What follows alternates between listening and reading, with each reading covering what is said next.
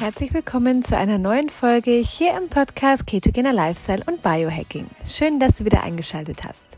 In dieser Folge erfährst du alles zum Thema, wann du Keto lieber bleiben lässt. Ketogene Ernährung, das ultimative Geheimrezept für alles und jeden? Nicht ganz. Die ketogene Ernährung und Ketose sind super und haben tolle Eigenschaften. Jedoch gibt es Situationen, in denen es keinen Sinn macht, sich ketogen zu ernähren. Welche das sind, erfährst du in der heutigen Folge.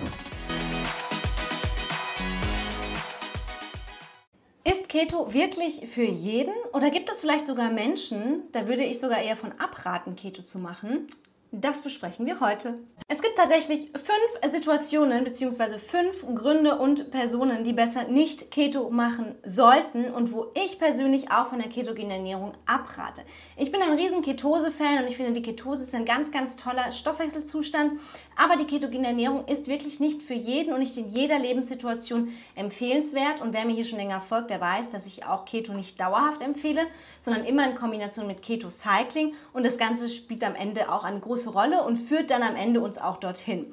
Ketogene Ernährung oder der Zustand der Ketose ist grandios. Viele fühlen sich toll, viele fangen mit der ketogenen Ernährung an, um abzunehmen oder um mehr Energie zu haben. Und der Zustand der Ketose ist auch etwas, was wir natürlich auch gewohnt sind, evolutionär bedingt. Wir haben uns das leider nur abtrainiert im Laufe der Zeit und durch die westliche Ernährungsform. Und deswegen macht es schon Sinn, dass man auch mal wieder den Ketosezustand erlebt, trainiert und so weiter. Es gibt jedoch ein paar Situationen, in denen würde ich aufpassen mit der ketogenen Ernährung, beziehungsweise da würde ich es nicht empfehlen, sich ketogen zu ernähren, weil entweder sich Fehlerquellen einschleichen, weil du damit vielleicht sogar deinen aktuellen Zustand noch weiter verschlimmerst oder weil es in dem Fall auch kontraproduktiv sein kann, wenn du dich ketogen ernährst. Und darauf möchte ich heute ein bisschen mehr eingehen. Du solltest Keto nicht machen, wenn du nicht zu 100, 100 Prozent bereit bist, auf Kohlenhydrate zu verzichten. Wer sagt, er startet mit der ketogenen Ernährung und naja, dann mache ich halt ab und zu mal hier ein Stück Brot, ab und zu mal Kohlenhydrate und das kriege ich schon irgendwie hin, dann mache ich mal eine Ausnahme, wird Keto nicht funktionieren. Ketogene Ernährung ist eine ganz, ganz strikte Ernährungsform und wer sich ketogen ernährt und wer sich dazu entscheidet, der sollte sich auch gegen Kohlenhydrate, äh, gegen Kohlenhydrate entscheiden. Kohlenhydrate in dem Fall jetzt nicht das Gemüse, weil grünes Gemüse und so weiter hat ja eigentlich echt wenig Kohlenhydrate, sogar eine Karotte hat nicht so viele Kohlenhydrate, aber gegen alle anderen Kohlenhydrate wie Getreide, Weizen, stärkehaltiges Gemüse, Hülsenfrüchte, Zucker, Obst. Also wenn du nicht bereit bist, das zu machen, um dich ketogen zu ernähren, dann solltest du dir überlegen, ob die ketogene Ernährung wirklich ein Weg für dich ist oder ob du nicht besser mit Low Carb fährst. Warum ist das so? Die Ketose und der Zustand der Ketose ist ganz, ganz wichtig in Kombination mit dieser fettreichen Ernährungsform. Ketogene Ernährung ist ja eine Ernährungsform, die sehr, sehr viele Fette beinhaltet. Das heißt, wir schrauben die Fette ganz weit nach oben. Den Effekt und die Gewichtsabnahme zum Beispiel oder den Fettverlust oder dass der Körper überhaupt in Ketose kommt, tritt in der Kombination nur ein, wenn die Kohlenhydrate niedrig sind. Sind die Kohlenhydrate also doch noch ein bisschen zu hoch, sodass du nicht in Ketose kommst, dann machst du eigentlich eine High-Fat-Diät mit Kohlenhydraten. Und das, liebe Leute, ist besonders drastisch, weil dann wird der Gewichtsverlust nicht funktionieren. Dann wirst du einmal nicht in Ketose kommen, hast dadurch gar nicht die Vorteile und du hast das Problem, dass du Fette und Kohlenhydrate im Übermaß vorhanden hast. Und dann wird natürlich mehr davon eingelagert, kann sich dann auch in Form von ähm, Fett um die Organe ansetzen, weil einfach zu viel davon vorhanden ist. Das heißt, ketogene Ernährung funktioniert nur, wenn du in Ketose bist und diese Ketose erreichst du nur, wenn du die Kohlenhydrate ganz drastisch nach unten schraubst und die Fette nach oben fährst. Weil viele Fette ohne Ketose äh, macht keinen Sinn, weil das bedeutet, dass du noch zu viele Kohlenhydrate im System hast und dann wird das Ganze eher kontraproduktiv sein.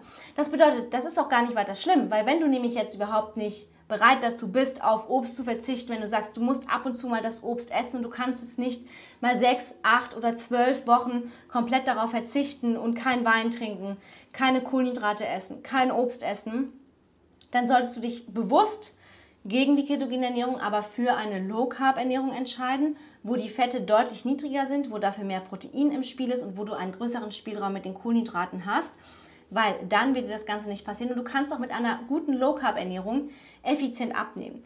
Den Zustand der Ketose kannst du dann auch erreichen, zum Beispiel mit Hilfe von exogenen Ketonen, die du zusätzlich dazu nimmst. Diese bringen dich auch in den Zustand der Ketose, können die Fettverbrennung für dich nicht übernehmen, aber du hast ja fixfertige Ketonkörper dann auch in der Blutbahn und hast dadurch schon indirekt die Benefits der Ketose wie weniger Heißhunger, mehr Energie, besserer Fokus, besserer Schlaf, bessere Haut, bessere Verdauung und so weiter und so fort.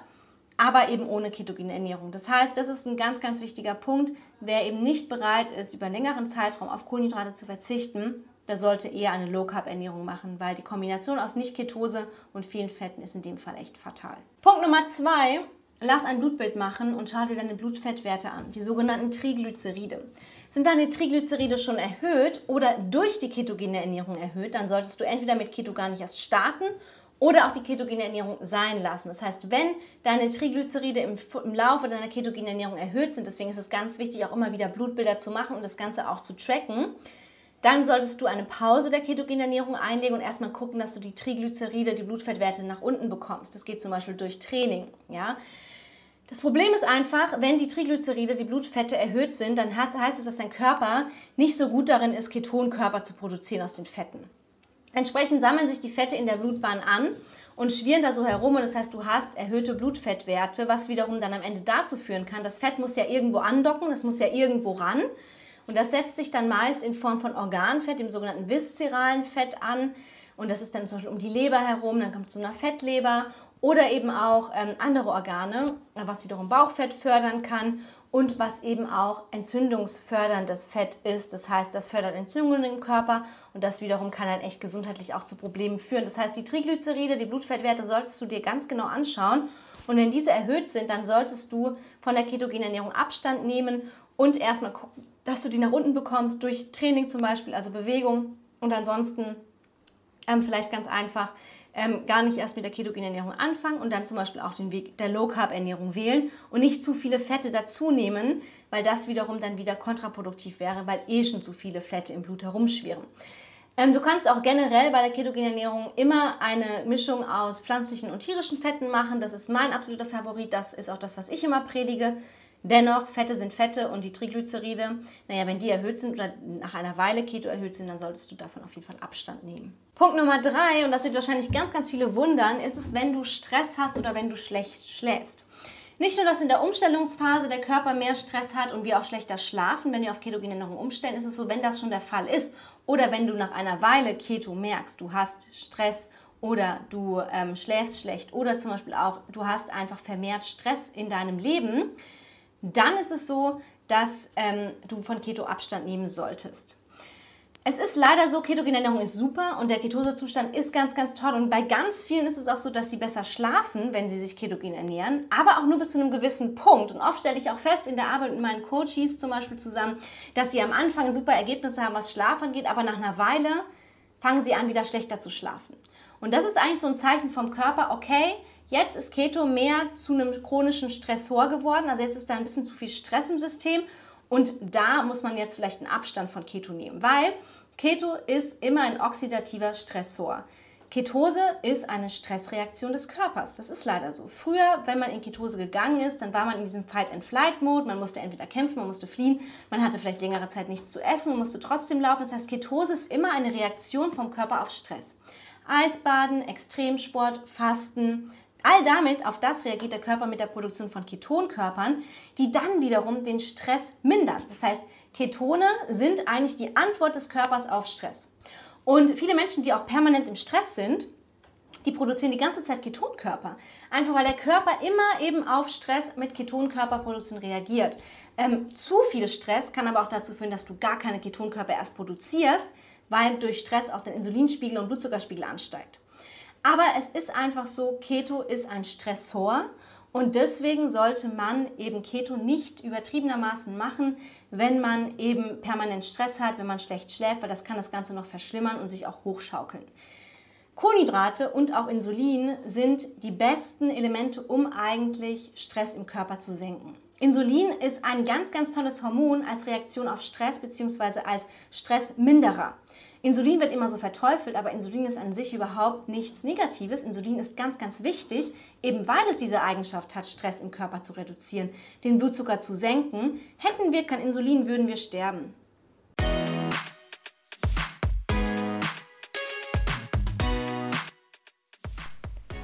Du hast Lust bekommen auf die ketogene Ernährung?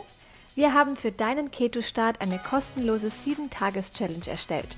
Alles, was du brauchst für deinen Keto-Start, sowie zu Beginn eine Einkaufsliste und Rezepte für jeden Tag zum Kochen. Außerdem bekommst du Zugang zu einer Community, die sich schon länger Keto ernährt oder wie du möglicherweise gerade beginnt. In der 7-Tages Hack Your Life Keto Challenge sind auch die beiden Coaches Florence und Andreas und du kannst deine Fragen jederzeit stellen. Den Link findest du in den Podcast Show Notes.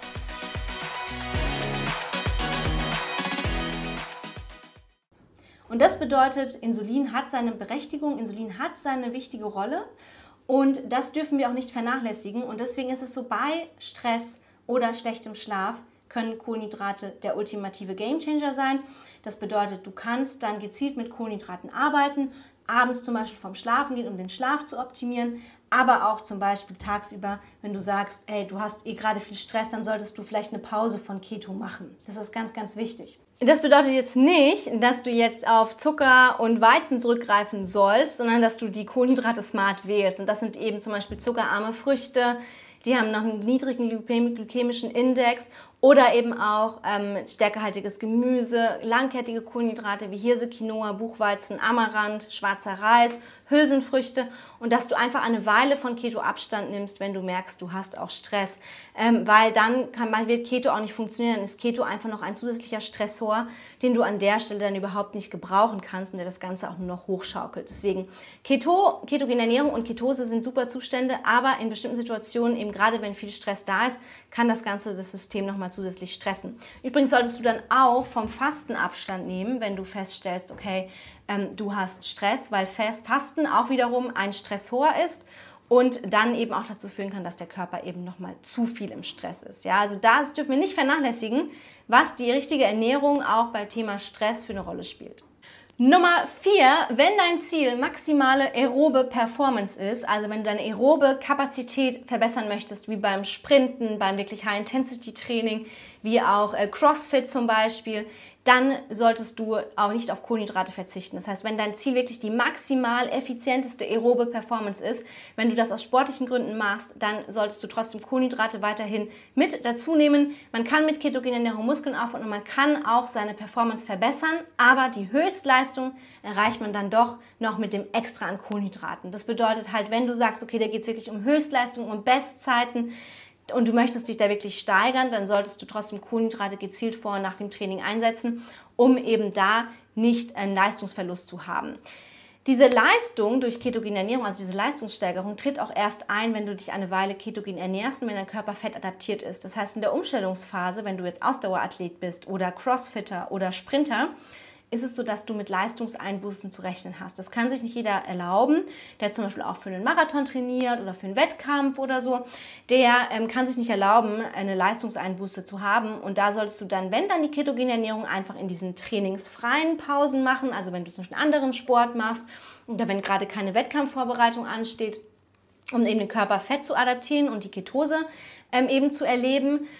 Aber wenn es wirklich darum geht, du möchtest die maximale sportliche aerobe Performance abrufen, dann solltest du eben auf die ketogene Ernährung verzichten und weiterhin mit Kohlenhydraten arbeiten. Und last but not least, wenn du länger als sechs Monate oder sechs Monate Keto machst, dann solltest du eine Pause einlegen. Jeder hier weiß, ich bin Fan von Keto-Cycling. Ich mache zyklische ketogene Ernährung. Das bedeutet, ich mache nicht Keto non-stop. Jeder, der schon mehrere Jahre Keto macht, ist nicht gut. Es macht Sinn, Keto-Pausen einzulegen. Warum ist das so? Stichwort metabolische Flexibilität. Was wir ja eigentlich mit der Ketose und mit der ketogenen Ernährung auch erreichen wollen, ist, dass der Körper lernt, von Fett zu Zuckerstoffwechsel und hin und her zu switchen. Das bedeutet, er kann eben ganz entspannt im Zuckerstoffwechsel funktionieren, aber auch im Fettstoffwechsel.